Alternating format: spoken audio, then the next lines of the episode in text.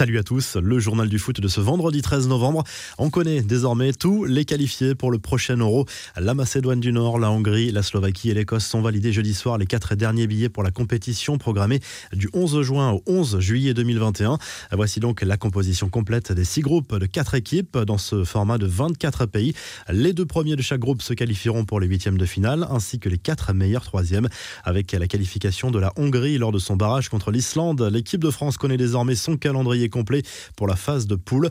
Les Bleus affronteront l'Allemagne à Munich le 15 juin, puis la Hongrie à Budapest le 19 juin. Un seul match sur terrain neutre entre guillemets pour les tricolores, ce sera face au Portugal le 23 juin, toujours à Budapest. La grosse colère de Lionel Messi, l'Argentine a dû se contenter d'un match nul face au Paraguay, un but partout, la nuit dernière lors des éliminatoires du Mondial 2022. Une rencontre marquée par des décisions arbitrales très litigieuses qui n'ont pas du tout plu à la star de l'Albi Céleste. Il y a eu la grave blessure de Palacios, victime d'un violent coup dans le dos de la part d'Angel Romero qui n'a reçu qu'un carton jaune. Le pénalty accordé au Paraguay pour une faute jugée peu évidente par Messi a ensuite donné lieu à une explication musclée entre les deux hommes. Le ton est monté d'un cran en fin de match quand un but de Messi a été annulé après une très longue consultation de l'assistance vidéo. Tu nous as chié dessus deux fois, a même lancé Messi en direction de l'arbitre.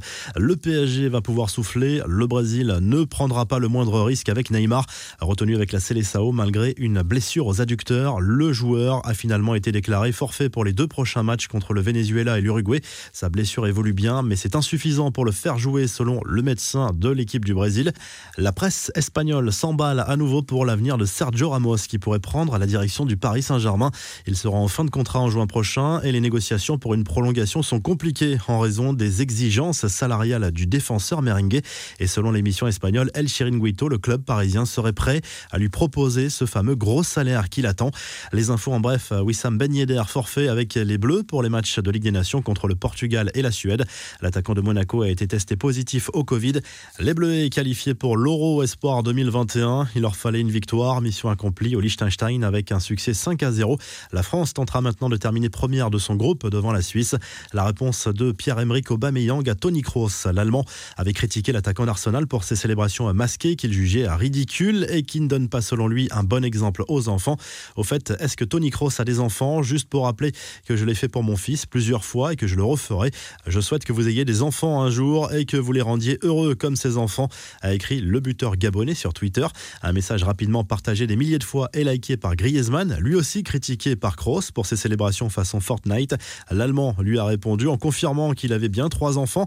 Aubameyang a alors répliqué avec ironie en tweetant un message de félicitations accompagné d'une photo de lui et d'un autre joueur allemand, Marco Reus, déguisé en Batman et Robin.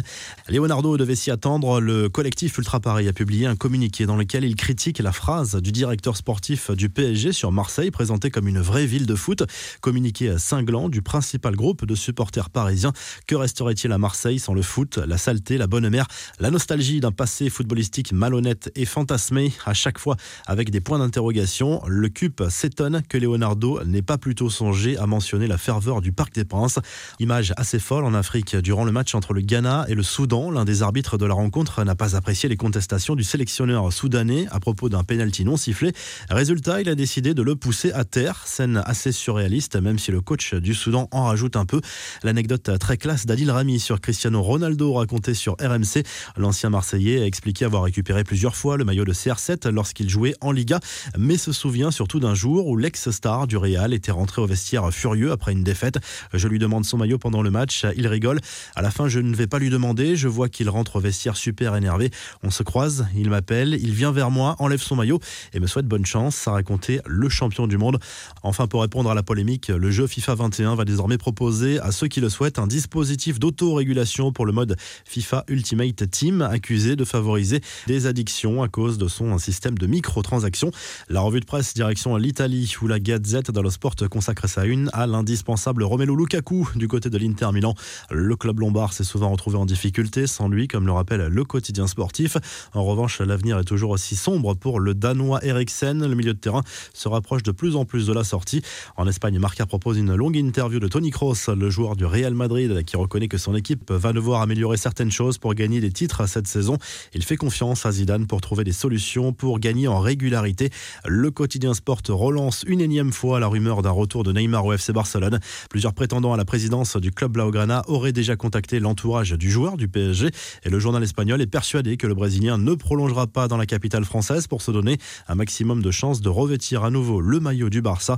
Enfin, As se penche sur le profil d'un milieu de terrain qui affole l'Europe en ce moment, auteur d'un but fantastique avec la Hongrie contre l'Islande jeudi soir. Dominique Zoboslai plaît à plusieurs grands clubs européens, dont le Real Madrid, Leipzig, Arsenal et le Milan AC sont aussi sur le coup.